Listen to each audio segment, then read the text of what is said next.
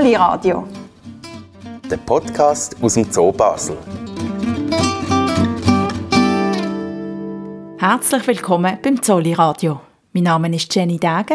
Und ich bin der Lukas Meili. Heute nehmen wir Sie mit ins Affenhaus, zu einem Tier, das mit allem spielt, was ihm in die Finger kommt. Ob ein Steckli oder ein stabiler Ast, fast alles wird in ein Werkzeug verwandelt. Schon manche Pfleger und manche Pflegerin ist überrascht vom Einfallsreichtum von diesen Tieren mit dem braun-roten Fell. Flüssige Besucherinnen und Besucher vom Zolli wissen wahrscheinlich, von welchem Tier ich rede. Von den Orangutan. Wir nehmen die Menschenaffen heute etwas genauer unter die Lupe. Für das reden wir mit der Pflegerin der Orangutan, der Gabi Rindlisbacher, und dem Kurator, Adrian Baumeier. Sie erzählen uns, wie man ein Vertrauensverhältnis zu diesen Tieren aufbaut, warum einem ein Orangutan auch mal die kalte Schulter kann zeigen und warum ihre Körper perfekt auf das Leben in den Bäumen ausgerichtet ist. Dann machen wir eine Schaltung auf Borneo. Weil auf dieser Insel in Südostasien leben Orangutan in freier Wildbahn. Seit Jahrzehnten aber schrumpft ihr Lebensraum, weil die Wälder abgeholzt und durch Palmölplantagen ersetzt werden. Der Zolli unterstützt auf Borneo ein Orang-Utan-Schutzprojekt, es heißt Hutan-Projekt, und das setzt sich dafür ein, dass der Lebensraum der Orang-Utan und anderen Wildtiere erhalten bleibt. Der Leiter vom Projekt, der Marc Ancona, gibt uns einen Einblick, wie die Orang-Utan trotz der Abholzung der Wälder gelernt haben zu überleben und wie Palmöl, sofern es nachhaltig produziert ist, den Tieren sogar helfen kann. In diesem Zusammenhang reden wir auch noch mit der Catherine Barton vom Chester Zoo zu England. Sie ist die Expertin, wenn es um nachhaltiges Palmöl geht. Sie gibt unter anderem Tipps, wie man mit dem eigenen Konsumverhalten etwas zur Erhaltung vom Lebensraum von Orangutan kann beitragen kann. Zuerst hören wir aber ins Gespräch mit der Orangutan-Pflegerin Gabi Rindlisbacher rein. Sie arbeitet seit mehr als 30 Jahren im Affenhaus. Aus Sicht von vielen Besucherinnen und Besuchern hat sie, die tagtäglich mit diesen faszinierenden Tieren zu tun hat, wahrscheinlich einen Traumjob. Wir wollten von ihr als erstes wissen, ob sie das auch so sieht. Für mich ist das mit Sicherheit ein Traumjob. Man muss allerdings dazu sagen, man muss auch gerne putzen. Also es ist sicher 70, 80 Prozent des Berufs ist Putzen in irgendeiner Form. Im Affenhaus ist jetzt das viel mit Spritzen und Wasser. Also das darf man sich nicht darüber täuschen.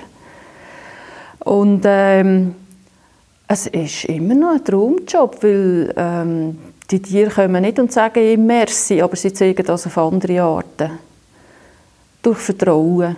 Also jetzt gerade bei den Menschenaffen, wo man sich wirklich ein Vertrauen muss aufbauen muss, da kann man nicht am, am ersten Tag kommen und sagen, ich bin jetzt da der Chef, ihr macht, was ich will, was ich will.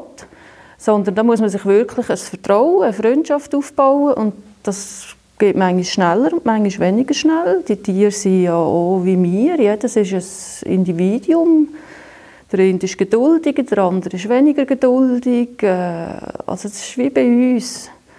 Und äh, wir mögen vielleicht auch nicht jeden auf den ersten Blick, aber irgendwann merkt man dann, das ist ja gar nicht so ein schlechter Typ. Und das ist eigentlich mit den Menschen offen äh, genau gleich, würde ich sagen. Also, ähm, und man braucht einfach äh, auch Geduld und man muss unten durch können.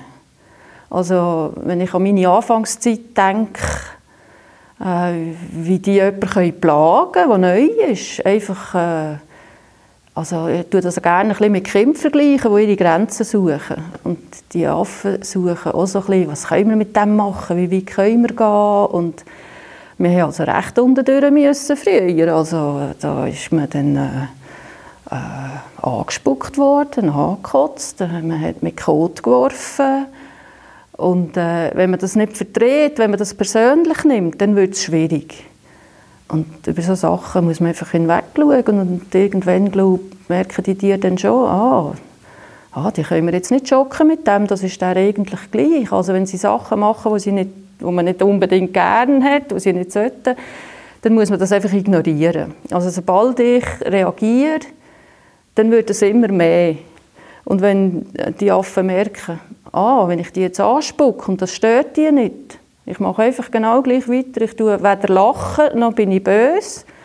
dann hören sie irgendwann auf und denken, oh ja, macht keinen Spass so. Aber wenn dann jemand reagiert, dann hock, also man sieht das richtig an, oder Mimik, dann hocken sie da und was macht sie jetzt, was macht sie jetzt? Und dann ist natürlich ein bisschen, ist es ein eine Enttäuschung, wenn man nichts macht. Und äh, das hilft dann aber, um äh, die gegenseitige Akzeptanz ähm, festigen. Und dann wächst das, dann wächst das Vertrauen, das gegenseitige Verständnis, das äh, einem anderen oder Willen lassen. Also, ähm, äh, dass sie, äh, wie soll ich das sagen, dass sie keine Zirkustiere, wo, äh, oder, oder dass sie keine Zoopsychopathen, dass sie äh, selbstständig denkende Individuen äh, die durchaus ihren eigenen Willen haben und wissen, was sie wollen und was sie nicht wollen. Und äh, die sind nicht auf was, also was das anbelangt, nicht auf Gedeih und Verderb ausgeliefert. Also die äh, haben durchaus ihre eigenen Gedankengänge, die man einfach muss respektieren muss. Man muss sie nehmen, wie sie sind. Und wenn einmal so eine Freundschaft entstanden ist oder eben eine gute Beziehung, wie, wie merken Sie das? Gibt es Situationen, wo Sie merken, jetzt ist ein Vertrauen da? Oder? Ähm, ja, manchmal merke ich das äh, gar nicht im Alltag und merke es erst, wenn zum Beispiel ein, ein neuer Tierpfleger kommt, äh, wo jetzt den, den Orangdienst lehrt. Ähm, also ich habe zum Beispiel am Gitter stehen, also es läuft ja alles eh im geschützten Kontakt. Ich habe zum Beispiel am Gitter stehen mit einem kleinen Orang und für mich ist es selbstverständlich, dass der am, am Gitter ist und die Mutter ist irgendwo am Futter suchen oder wie auch immer. Und wenn dann neue Leute da sind, merke ich dann plötzlich, ah, das ist gar nicht so selbstverständlich, weil erstens gehen die Kleinen weg, zweitens kommt sofort die Mutter ans Gitter, holt das Kleine weg und äh, hat, es dann bei sich geschützt und äh, wehe, man kommt dann nach. Und dann merkt man das wieder in solchen Situationen, dass das gar nicht so selbstverständlich ist, wenn man, wenn man sich lange kennt eben, und das Vertrauen hat. Sie sagen, Begegnungen finden im geschützten Rahmen statt. Aber gibt es denn jetzt in Ihrer täglichen Arbeit auch Situationen, wo Sie so ein bisschen darauf angewiesen sind, dass die Orang-Utan irgendwie etwas machen, wo sie wollen oder irgendwie mitmachen bei etwas oder mithelfen? Äh, das ist natürlich das Putzen, ganz klar das Putzen. Ähm, wir müssen die, das Gehege natürlich leer machen. Also wir müssen mit den Schiebern arbeiten. Die Tiere müssen von A nach B, dass wir das Gehege putzen können. Und da sind wir natürlich angewiesen auf, auf die Tiere dass sie mitmachen. Und äh, in der Regel ist das auch kein Problem. Die machen da mit. Die wissen ja, es gibt eine Belohnung. Äh, ich habe auch zwei, dreimal abtrennen ohne Belohnung, aber dann ist dann fertig mit Abtrennen. Also es läuft natürlich schon viel über Belohnung, weil äh, einfach nur so aus Gutwill macht man es dann auch nicht. Und ähm, wenn jetzt äh, ein Tier nicht laufen will, das können verschiedene Gründe sein, wenn zum Beispiel äh, ein Handwerker im Haus ist, wo irgendwo bohrt oder äh, also ich habe so schon erlebt, dass ein Storch auf dem Dach gelandet ist im Frühling. Äh, das kann dann länger, um, dass, dass die nicht mehr mitmachen. Und Orang sind ja nicht ähm, Fluchttiere, sage ich mal. Die gehen nicht einfach irgendwo her, sondern die bleiben dort, wo sie sind, die sich einegeln, zudecken und schauen zuerst, was passiert. Und das kann dauern. das kann dann dauern, bis sie dann das Gefühl haben, ja, es ist jetzt alle doch nicht so schlimm, ich kann jetzt gleich laufen oder das ist mir jetzt gar nicht geheuer. Äh, das ist auch dann ganz verschieden von Tier zu Tier natürlich wieder. Da kommen dann die verschiedenen Charaktere wieder sehr führen. Der eine ist auch ein mutiger und lässt sich nicht so schnell einschüchtern. Das andere ist ein bisschen sensibler und muss dann eine halbe Stunde länger schauen, ob die Luft rein ist. Also das ist typisch Orang. Äh, man bleibt dann mal, wenn man nicht sicher ist, bleibt man dort, wo man ist. Und dann schaut man zuerst einmal. Und dann kann man gar nichts machen. Dann kann man mit Futter nichts machen. Also ich glaube, da könnte man mit einer Schwarzwälder Torte kommen und das wäre ihnen völlig egal. Also, Und dass, dass äh, quasi nicht mehr bleiben in einer Situation, wenn es gefährlich wird, dient nicht das in der Natur? Hat das eine bestimmte Funktion? Ja, also ähm, das ist so in der Wissenschaft ist ja das manchmal so. Man hat ganz viele Mutmaßungen, aber wirklich wissen tut es niemand. Äh, ich denke mal, dass äh, die Theorie von Orang sind relativ schwere Tiere. Also, dass sie einfach auf Sicherheit bedacht sind. Die können nicht einfach durchs Geäst ab Höseln wie ein Gibbon zum Beispiel. Ein Gibbon äh, ist sehr leicht und dann geht das wusch, wusch, wusch, wusch und die sind weg, wenn die durchs Gäst hangeln. Ein Orang ist natürlich äh, viel schwerer, so um die 50 Kilo um ein Weibli, Männer bis 100 Kilo, zwischen 90 und 100 Kilo. Und dann kann man sich vorstellen, wenn die da abwürden wie eine Rakete, würden sie alle am dritten Baum abstürzen, weil, weil es das Gewicht nicht mehr tragen Also ich denke, die Theorie vom, es ist einfach eine Sicherheit, dass das mit dem Gewicht zu tun hat. Dass man nicht kopflos kann davon stürmen kann, sondern wirklich zuerst muss schauen, äh, ist, wie gefährlich ist die Situation, wo ich jetzt da bin. Und man sieht, ja, wenn Orang klettern, sie klettern sehr bedächtig. Also die sind immer mit mindestens zwei Extremitäten gesichert und mit der dritten gehen sie dann weiter. Und das hat sicher auch mit dem Gewicht zu tun, dass man einfach da ein bisschen vorsichtig muss sein muss. Also ein, klein, ein kleines Äffchen mit 200, 300 Gramm oder einfach durch den Tisch pfitzen wie, wie ein Verrückter.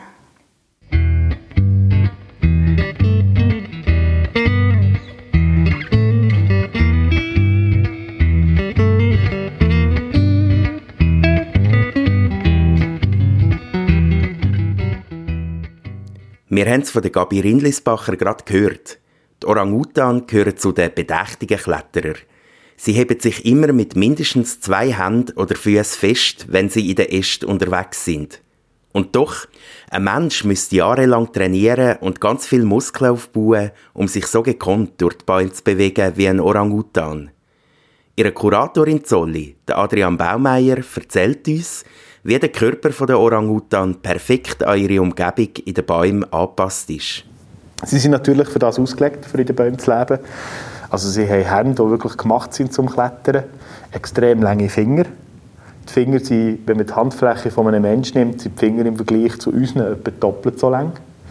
Die Finger sind viel dicker als unsere eigenen, also mehr als doppelt so viel im Umfang. Wenn man äh, mal müssen operieren an diesen Fingern von den Orang-Utan sind Chirurgen, das sind Menschenchirurgen, menschliche Handchirurgen, die das machen, die sind immer beeindruckt, wie stark das alles ist und ähm, zum Beispiel, was sie ja schon festgestellt haben, eine Sehne von einem Finger von einem Orang-Utan ist fast so dick wie der Knochen beim Mensch.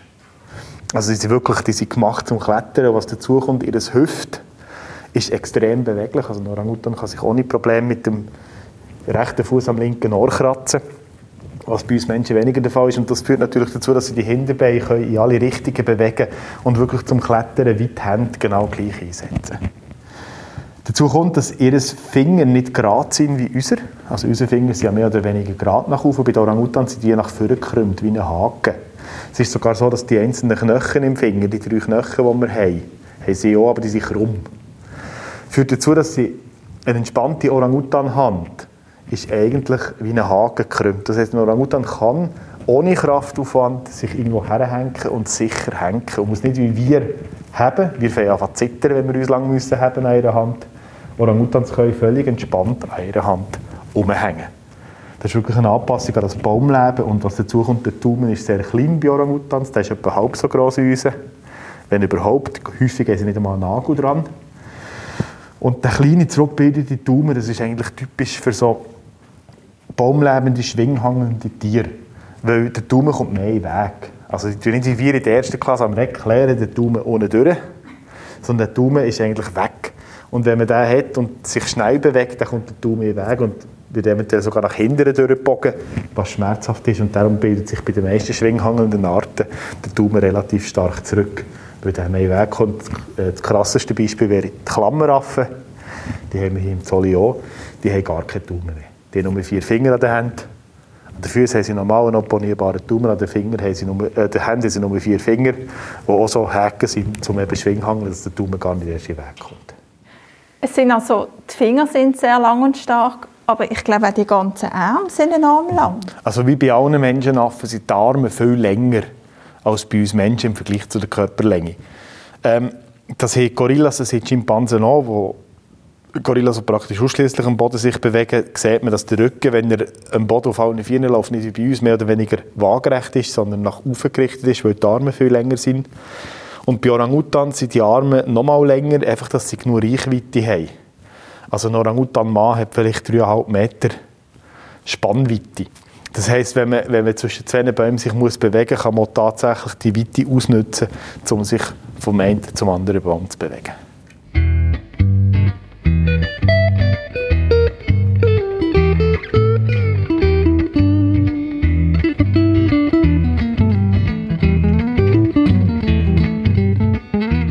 Orang-Utan sind also perfekt auf ihr Leben in den Bäumen angepasst. Mit ihren starken Fingern, Händen und Beinen schwingen sie sich scheinbar mühelos durch die Äste. Neben ihrem verblüffenden Körperbau haben sie aber noch eine andere erstaunliche Eigenschaft. Sie haben ein hervorragendes Gedächtnis. Studien über die Tiere haben gezeigt, dass sie sich nicht nur an Ereignisse in der Vergangenheit gut erinnern, Sie können auch in die Zukunft schauen und beispielsweise Pläne schmieden, wie sie ein Problem lösen könnten. Wir haben die Pflegerin Gabi Rindlisbacher gefragt, ob sie das auch schon mal beobachtet hat. Ja, definitiv, ja. Ähm, ein kleines Beispiel vielleicht. Äh, äh, wir dürfen bei den Orang-Utan, die bekommen ja Äste aus dem Wald, und wir dürfen die Äste nicht länger wie 30 cm machen. Wenn die Äste länger sind, ist die Gefahr, dass sie zum Beispiel die, die Gegenbeleuchtung abholen, die über dem Dachnetz montiert ist. Und wenn ich jetzt längere Äste hineingebe, dann müssen, dann müssen die nicht lange überlegen, oh, was könnte ich jetzt mit dem Ast machen, sondern sie gehen ganz direkt an die Lampe her zum Beispiel. Und äh, das wissen sie einfach. Sobald man ihnen die Möglichkeit gibt, äh, machen sie das. Oder wir haben zum Beispiel, ein anderes Beispiel, wir haben ähm, Holunder auf der Aussenanlage und der Holunder ist ja, das sind grüne Äste im Frühling, sehr biegsam, sehr brüchig, also mit denen kann man nicht so viel machen, das bricht gerade. Und äh, so löse ich die Holunder in Ruhe. Aber so gegen Herbst, wenn das dann verholzt, die Holunderäste, und man da ein mehr Chancen hat, um irgendetwas zu grübeln, dann gehen sie die abbrechen. Und meistens die Holunder sind im Frühling, im Sommer sehr schön und im Herbst sind sie total verhützt, weil man dort immer mal wieder gegen Werkzeug holen. Aber in diesem Fall müssen Sie, müssen Sie diesen Orangutan nicht, äh, sage ich mal, Spielideen geben? Also die kommen selber auf die Ideen? Ja, also wir machen natürlich schon Beschäftigung, auch Beschäftigung, die mit dem Futter ist. Aber die können sich wirklich sehr gut auch ähm, allein sich beschäftigen, mit Karton zum Beispiel, mit Papier, wo überhaupt nichts mit Futter zu tun hat, äh, mit Jutensäcken. Und ich denke, das hat auch ein damit zu tun, dass sie in der Natur eigentlich Einzelgänger sind. Also Feldpflege zum Beispiel fällt fast völlig weg, was man ja sehr gut von den Schimpansen zum Beispiel kennt. Das Grumen, Feldpflege, zum den sozialen äh, Halt, also der soziale Aspekt, wo das hat, das ist das ist ja nicht das Lausen, die haben keine Läuse. Das ist wirklich ein sozialer Aspekt, die Feldpflege. Und durch, das fällt bei den Orang fast gänzlich weg. Das ist nur wirklich gerade zwischen Mutter und Kind. Und äh, durch, äh, eben, dass sie eigentlich Einzelgänger sind, ich glaube, das hilft ihnen auch, sich einfach auch selber besser zu beschäftigen. Das ist meine Theorie. Aber Sie haben gesagt, dass Sie zum Beispiel mit Karten oder mit Papier spielen. Also das bedeutet, Sie geben dann einfach einmal etwas rein und dann wird da etwas daraus gemacht, oder? oder? Ähm, ich habe zum Beispiel an Kartonschachteln äh, immer aufgestellt, zugemacht, verklebt, noch irgendetwas drin und das erste, was ich gemacht habe, draufgehauen und dann ist das alles flach gewesen. Also ich habe mehr Arbeit investiert, als es der Affe gebracht hat. Und dann habe ich gedacht, ja, ich kann in dieser Zeit etwas anderes basteln, ich gebe ihnen den Garten einfach so rein, flach. Und dann haben sie ihre Kreativität gezeigt. Also dann, die haben wirklich angefangen, man soll ja äh, Orang nicht vermenschlichen, aber dann haben sie angefangen Häuschen bauen und haben die Garten selber aufgestellt, sind drunter gelegen. Also der eine tut sich dann total zudecken mit Garten, der andere tut es in tausend Stück zerreißen, der dritte äh, tut damit umklettern und es einfach umschütteln. Und äh, also, sie sind schon kreativ. Und äh, dann sie, die können sich eine, Stunde lang mit dem beschäftigen so ein die, äh, das Kreative und Spielerische, äußert sich das auch in der Natur? Also in freier Wildbahn? Äh, ja, also Orang-Utan müssen schon erfinderisch sein, um zu überleben. Die Leute stellen sich ja immer vor, die leben im Dschungel, da ist ein Fruchtbaum am anderen, das ist doch super und das ist eben nicht so. Also die müssen wirklich einen Plan im Kopf haben, wo sie Fruchtbäume, wenn sie die reif äh, dass sie keine Leerläufe machen. Also die, die laufen nicht einfach von A nach B und schauen mal, habe ich da etwas, sondern die haben wirklich glaube, einen Plan. Also Forscher sagen das, dass die wirklich einen Plan im Kopf haben und ihr Revier kennen und und äh, es gibt wirklich auch magere Zeiten ja, in einem Dschungel. Und man weiß von Orang-Utan, die wochenlang, monatelang zum Beispiel nur von Baumrinden leben, weil, weil einfach wirklich nicht viel anders rum ist. Äh, das ist zum Beispiel auch ein Grund, wieso Orang-Utan zum Dickwerden neigen. Da muss man im Zoo immer ein bisschen aufpassen, weil die sich wirklich auch dort futtern, also ähm, ähm, Fettpolster äh, anfressen für magere Zeiten. Äh, das weiß man heute alles. Also und dann muss man natürlich schon erfinderisch sein, zum Überleben. Also und neue Sachen ausprobieren. So sind Kulturen entstanden. Also. Und äh, es, es, gibt, es kann zum Beispiel in einer Orang-Population auf dieser Seite vom Fluss wird es anders gehandhabt als auf der anderen Seite vom Fluss, weil ja ähm, Orang-Utan nicht können schwimmen Also da, da sieht man, wie sich Kulturen anders entwickeln. Und dann natürlich, die Hauptsache, also, also wichtig ist natürlich, dass die Kinder lernen das von ihren Müttern. Und man sieht das auch bei uns im Zoo, ähm, wie kreativ das sie sind. Also wenn ich eine Beschäftigung mache, äh, ich sage jetzt zum Beispiel äh, einen Schlauch füllen mit Körner oder äh, mit einem Brei oder äh, Honig, mit Honig und dann Körner reinkleben, da sieht man bei uns schon, äh, dass jeder etwas anders macht. Und äh, nach dem Umbau haben wir ja äh, neue Orangutan bekommen. Unsere alte Gruppe ist ja in Gelsenkirchen geblieben. Und dann haben wir da sechs Tiere aus vier verschiedenen Zoos und dann hat man die verschiedenen Techniken sehr gut gesehen. Also der eine macht es so, wie man sich das so vorstellt. Er nimmt sich ein Stöckchen und tut mit dem Stöckchen alles rausputzen. Der andere probiert es rauszublasen, zu saugen. Der dritte ähm, geht Wasser holen am Wasserspender und tut es rausschwemmen. Und dann hat man, dort hat man das äh, sehr gut gesehen. Und dass sich das jetzt so mit der Zeit ein bisschen angeglichen hat, also der eine hat von dem ein etwas übernommen und dieser hat von dem ein etwas übernommen, das hat man äh, also sehr gut gesehen in diesem Fall.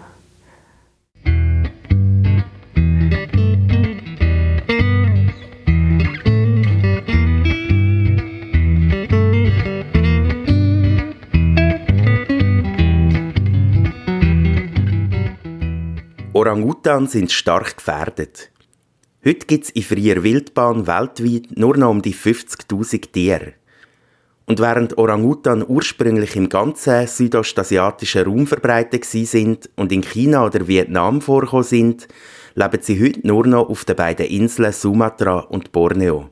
Aber auch dort werden sie immer weniger. In den vergangenen Jahrzehnten ist so viel Regenwald abgeholzt worden, dass sie einen grossen Teil von ihrem natürlichen Lebensraum verloren haben. Es gibt aber Organisationen, die Gegensteuer geben. Das Hutan-Schutzprojekt auf Borneo zum Beispiel setzt sich seit 1998 für den Schutz von Orang-Utan ein. Der Zoo Basel unterstützt das Projekt seit vielen Jahren. Wie man sich den Arbeitsalltag vom Projektteam muss vorstellen das hat uns der Projektleiter Marc Ankena erzählt. Wir erreichen den Marc Ankena im 30 Grad warmen Norden von Borneo. Er sitzt im T-Shirt vor dem Laptop, es ist drei am Nachmittag und sichtlich heiß. Bei uns ist es 8 Uhr am Morgen, 2 Grad kalt und noch dunkel draussen. Wir fragen ihn, ob wir ihn gerade beim Arbeiten im Feld, also mehr oder weniger mitten im tropischen Regenwald, erreichen. No, today we are in, uh, in town, uh, the capital city of the state of Sabah. Nein, heute sind wir in Kota Kinabalu, der Hauptstadt vom Bundesstaat Sabah. Unser Forschungsgebiet ist im östlichen Teil dieser Region etwa sechs bis sieben Autostunden von hier entfernt. Dort sind aber tatsächlich verschiedene Teams im Wald am Arbeiten. We have teams of researchers who are doing the work in the forest. Dort arbeiten nicht Forscher aus Übersee, sondern es sind fast ausschließlich Leute aus der lokalen Bevölkerung, die das Leben der Orang-Utan erkunden und probieren zu schützen. 70 bis 90 Mitarbeiter sind im Hutan-Projekt beschäftigt. We have teams doing orangutan research. Wir haben Teams, die dort Orang-Utan erforschen. Andere Teams bewachen das Gebiet und vermitteln, wenn es zu Konflikten zwischen Tier und Menschen kommt. Und dann gibt es noch Teams, die sich um die Aufforstung von Wäldern kümmern, Lebensräume für Orang-Utan wiederherstellen und Wildtiere beobachten und so weiter. Restoration, wildlife monitoring and so forth. Die Leute, die im Hutan-Schutzprojekt arbeiten, arbeiten nicht, wie man das vielleicht könnte denken, in einem schönen, unberührten Regenwald. Weil so leben die Orang-Utan in Borneo schon lange nicht mehr. Primary forest in the island. Der Urwald gibt es auf den Inseln heute nur noch in den Bergregionen. Überall sonst ist der Wald ausgebeutet, abgeholzt oder zerstückelt worden. Das ist alles in den letzten 50 Jahren passiert. Die Landschaft hat sich in dieser Zeit also komplett verändert. Die meisten Leute stellen sich vor, dass Orang-Utan noch in unberührten Urwäldern leben. Aber die Realität ist ganz eine andere. When we think about orangutan, most of the people think about pristine forest. But today, the reality is different. Weil es die unberührten Wälder nur noch sehr selten gibt, richten die Mitarbeiter vom Hutan-Schutzprojekt ihr Augenmerk vor allem darauf, wie die Orang-Utan auch in Gebieten leben können, die vom Mensch genutzt werden. Bei unserer Arbeit hier im Bundesstaat Sabah versuchen wir herauszufinden und zu verstehen, wie Orang-Utan auch in diesen vom Mensch gestörten Wäldern können überleben können. Also in einem Gebiet, wo landwirtschaftlich genutzt wird, wo es Palmölplantagen hat und wo Menschen leben. Es ist eine Tatsache, dass heute viele Orang-Utan auch außerhalb der geschützten Waldgebiete leben. Zum Teil sogar außerhalb der eigentlichen Wälder. Das sind Orte, wo es manchmal nur da und dort einen Baum hat. In der Nähe von Dörfern, Strassen und Plantagen. Und trotzdem überleben sie hier. Es sei in den letzten 20 Jahren in Sabah zum Glück gelungen, den Anteil der geschützten Wälder von 12 auf fast 30 Prozent zu erhöhen. Und in diesen 30 Prozent geschützten Wäldern leben rund vier Fünftel von allen Orang-Utan in Sabah. Trotzdem ist es enorm wichtig dafür zu sorgen, dass sie auch außerhalb der Schutzgebiete überleben können. Weil während Orang-Utan-Weibli ein festes Gebiet bewohnen, ziehen Orang-Utan-Männchen umeinander, sobald sie erwachsen werden. Und wenn sie nicht mehr von Wald zu Wald können ziehen werden die einzelnen Gruppen in ihren Wäldern irgendwann isoliert. Darum ist es wichtig, dass es zwischen den Wäldern wie Korridor gibt, wo die Orang-Utan durch können.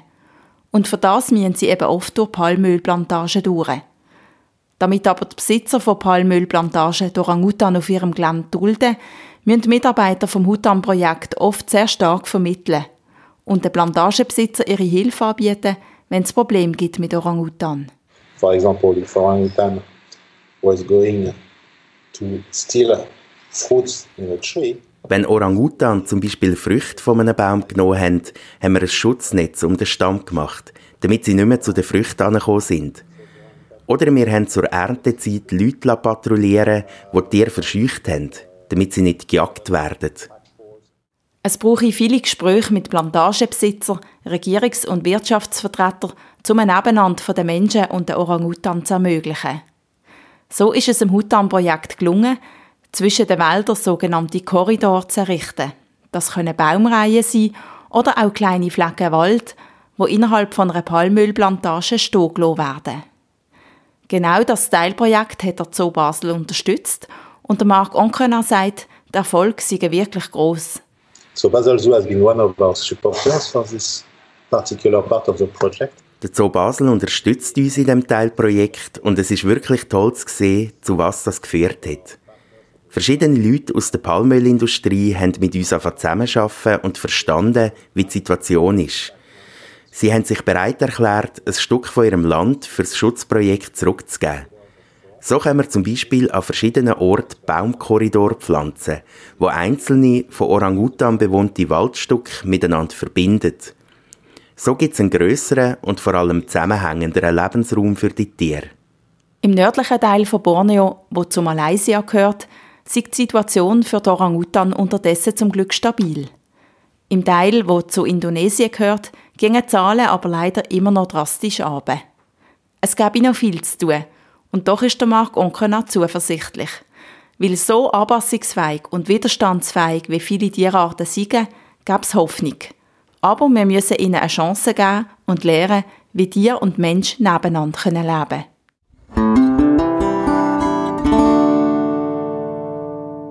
Wenn man Orangutan schützen will, dann ist es also das Wichtigste, dass nicht noch weiterer Lebensraum durch Palmölplantagen zerstört wird. Das zu verhindern ist allerdings sehr schwierig, weil die Nachfrage nach Palmöl weltweit sehr groß ist und nach wie vor Urwälder abgeholzt werden, um Ölpalmen anzupflanzen. Darum ist die Forderung, einfach weniger Palmölplantagen anzulegen, unrealistisch. Stattdessen sehen Expertinnen und Experten einen Lösungsansatz in nachhaltig angebauten Ölpalmen. Also in einer Produktion, wo Mensch und Natur berücksichtigt und schützt. Eine Expertin in Sachen nachhaltigem Palmöl ist Catherine Barton vom Chester Zoo zu England. Sie arbeitet dort in der Abteilung Naturschutz und setzt sich seit mehr als zehn Jahren in verschiedenen internationalen Gremien für eine nachhaltigere Produktion ein. Ihr Ziel ist, dass zum Beispiel die Lebensmittelindustrie umdenkt und von den Produzentinnen und Produzenten nachhaltiges Palmöl verlangt. Wir haben mit ihr Kontakt aufgenommen und als erstes wissen, warum Palmöl eigentlich so gefragt ist. Yeah, it's a, palm oil is hugely, um, hugely demanded commodity. Um, it's very efficient compared to other vegetable oils. Palmöl ist wirklich ein extrem gefragtes Gut. Verglichen mit anderen pflanzlichen Öl ist es enorm ertragreich. Man schätzt, dass es achtmal mehr Land würde brauchen, wenn man aus anderen pflanzlichen Öl den gleichen Ertrag bekommen will. Es ist das ertragreichste Pflanzenöl überhaupt. Also wenn es überall nachhaltig angebaut würde, dann wäre es eigentlich das nachhaltigste und das umweltfreundlichste Öl.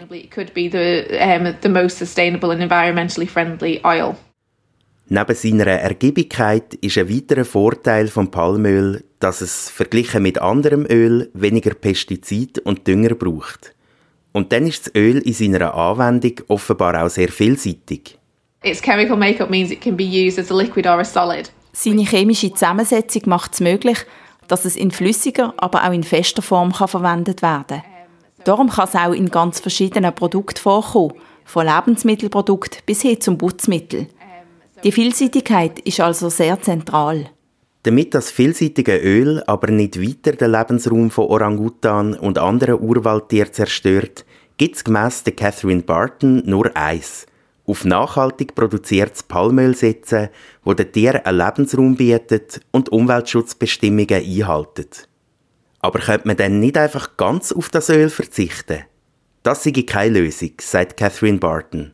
Das Problem der zerstörten Lebensräume wird durch einen Boykott nicht kleiner und der Verzicht wird noch andere Probleme mit sich bringen. I think it's thought that around half the people in the world rely on palm oil as part of their diets. Man schätzt, dass rund die Hälfte der Weltbevölkerung für ihre Ernährung auf Palmöl angewiesen ist. Und es ist das meistgebrauchte Öl in Afrika und in Asien. Also wenn man die ganze Weltbevölkerung will ernähren will, dann ist es wirklich wichtig, dass man alle Öl auf eine nachhaltige Art und Weise produzieren kann. Wenn wir jetzt also einfach wieder aufhören, Palmöl zu brauchen, würden wir uns auch aus dieser ganzen Problematik daraus ziehen und würden auch nicht mitreden. Und Palmöl würde trotzdem noch angebaut und in Länder wie Afrika, Indien, Asien und China verkauft, wo die Nachfrage nach nachhaltig produziertem Palmöl nicht so groß ist. Wir würden uns also ganz einfach daraus ziehen und hätten dann auch keinen Einfluss mehr auf die Palmölindustrie. Darum sind wir überzeugt, dass wenn wir das Problem rund ums Palmöl und um den Lebensraum von Arten wie Orangutan lösen wollen, dass wir dann Teil der Lösung sein müssen und der Industrie müssen zeigen, wie sie nachhaltiger können produzieren können. Part of the solution and help the industry to become more sustainable. Damit Palmöl als nachhaltig zertifiziert wird, ist eines von vielen Kriterien, dass für die Produktion kein weiterer Wald abgeholzt wird. Weil die Nachfrage aber so groß ist, ist das nicht ganz einfach. Darum wird sehr viel geforscht, um herauszufinden, wie bestehende Plantagen besser genutzt werden können. Ein anderes Problem ist, dass eine Plantage meistens auch Auswirkungen auf die Umgebung hat. The other side as well is making sure that ein weiterer wichtiger Punkt ist zu schauen, dass Plantagen nicht schädlich sind für die Biodiversität in der Umgebung. Also, dass zum Beispiel kein Gift in die Gewässer fließt. Weil wir sehen immer wieder, dass Palmölplantagen die Lebensräume komplett zerschneiden. Dass es also ein Waldstück hat, dann eine Plantage, dann wieder ein Waldstück.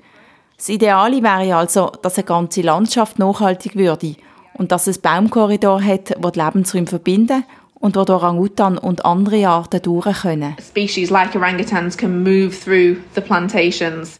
Wenn man bei uns im Supermarkt geht, einkaufen kommt man fast nicht drum herum, Produkte mit Palmöl drin zu kaufen. Catherine Barton sagt, das Öl sei in rund der Hälfte von allen verarbeiteten Produkten enthalten, die im Laden verkauft werden. Also zum Beispiel in Schoki, Pizza, Putzmittel, Kosmetikprodukte, Lippenstift, Duschgel, Tierfutter, also in ganz unterschiedlichen Produktgruppen. Aber ganz ausgeliefert ist man als Konsumentin oder Konsument dieser Situation nicht. Man kann konsequent darauf schauen, nur zertifizierte Produkte aus nachhaltiger Palmölproduktion zu kaufen. Und wenn man das im Laden nicht findet, soll man gemäss Catherine Barton das Personal ansprechen. Um, talk about sustainable palm oil as well. Ask, you, ask the producers. Reden Sie auch über nachhaltiges Palmöl. Fordern Sie den Laden, wo Sie einkaufen, dazu auf, nachhaltiges Palmöl zu finden. Der einzige Weg, um die Nachfrage nach nachhaltigem Palmöl zu steigern, ist, wenn es quasi eine soziale Norm wird. Also zu zeigen, dass wir als Konsumenten nachhaltiges Palmöl wollen und so den Druck aufzubauen, dass es auch tatsächlich nachhaltig angebaut wird. In der Schweiz gibt es beispielsweise den Einkaufsratgeber vom WWF, wo man sich auch als App abladen kann. Dort werden einem Produkte empfohlen, die zertifiziert sind und aus nachhaltiger Produktion kommen.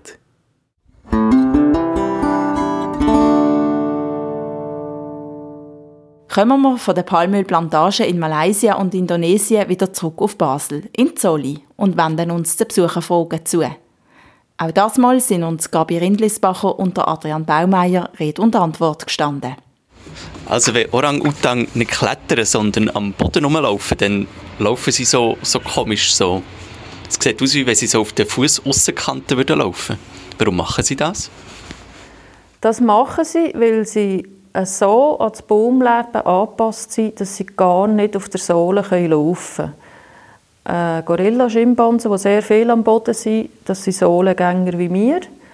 Aber der Orang-Utan ist so angepasst, der kann, der kann gar nicht mit der flachen Sohle auf dem Boden laufen. Dann haben wir hier noch ein Kind, das etwas wissen will. Warum haben Orang-Utans lange Haare? Warum haben also Orang-Utan lange Haare? Orangutans leben in Gebieten, wo es regelmäßig regnet, eigentlich täglich, und zwar nicht ein bisschen, sondern täglich in Strömen. Und die Haare, die sind eigentlich wirklich ein guter Regenschutz. So in diesen Temperaturen, wenn man nass wird auf der Haut, ob bei 28 Grad, 30 Grad, ist eine nasse Haut mit der Zeit anstrengend. Es wird kalt, man bekommt kalt. Die Haut darunter ist ja 6, also der Körper ist 36 Grad warm, 30 Grad, das ist 6 Grad Unterschied. Und das führt zu, führt zu Kühle nach Stunden. Und die Haare sind wirklich ein super Regenschutz. Sie sind relativ fettig und schauen, dass das Tier darunter nicht nass wird. Eine weitere Frage kommt von einer englischsprachigen Zoobesucherin. Why do orangutans sometimes make a funny shape with their mouth, like they are kissing? Warum also machen Orangutan manchmal so einen Kussmaul? Wenn die Besucher das sehen, äh, sie sind ja durch Scheiben getrennt Und man kennt natürlich die Geräuschkulisse nicht. Aber es ist oft so, wenn sich ein Orangutan aufregt, dann äh, tut er so schnalzen, also so dann ist dicke Luft. Und dann machen sie das Kussmaul. Das ist kein Kussmaul, aber dann machen sie das. Und vielleicht, ähm, also ich könnte mir jetzt vorstellen, dass der Besucher das Geräusch halt nicht gehört dazu und meint dann...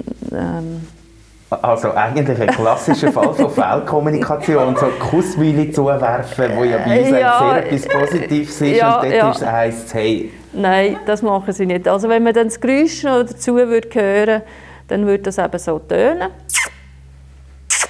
Und wenn dann ein Orangutan richtig stinkig ist, dann ist dann das so ein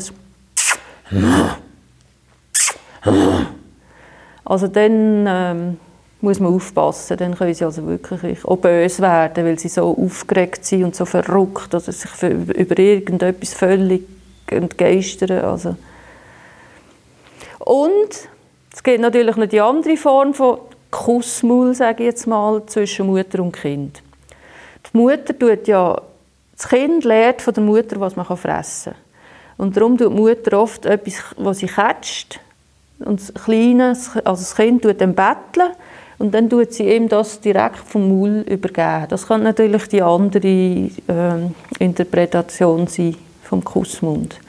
Also die tun nicht schmüseln, sondern das ist meistens eine Futterübergabe.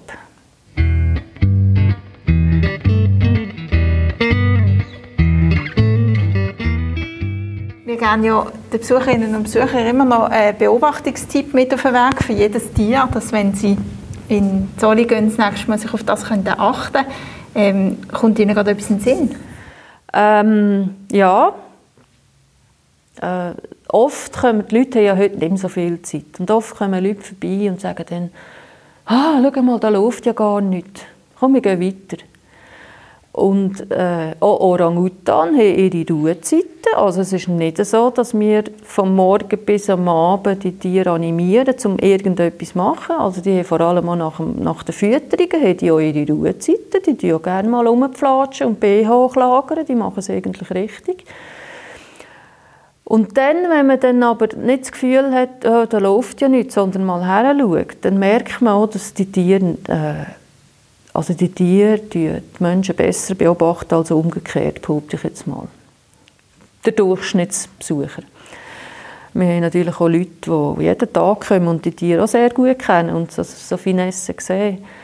Aber dann so ein Orangutan irgendwo hockt und so ein bisschen komisch schaut und die schauen ihm ja nicht direkt in die Augen. Und wenn man dann ein bisschen wegschaut, sieht man im Augenwinkel, wie sie schauen. Und sobald man das Tier wieder direkt anschaut, schauen sie wieder weg. So, sieht dann so ein bisschen desinteressiert aus. Aber die wissen immer ganz genau, wer da ist und was die machen, die Leute. Und wenn sich jemand äh, komisch benimmt oder äh, anders wie andere benimmt, äh, dann registrieren die das alles ganz genau. Also kleiner Tipp, ein Orang nicht immer anstieren, sondern mal ein bisschen wegschauen und dann sieht man im Augenwinkel, wie er den Kopf dreht und sehr wohl schaut. Also das ist so etwas, was ich noch spannend finde. Die hocken nicht einfach da und langweilen sich, die, die schauen Fernsehen, sage ich mal in Anführungszeichen.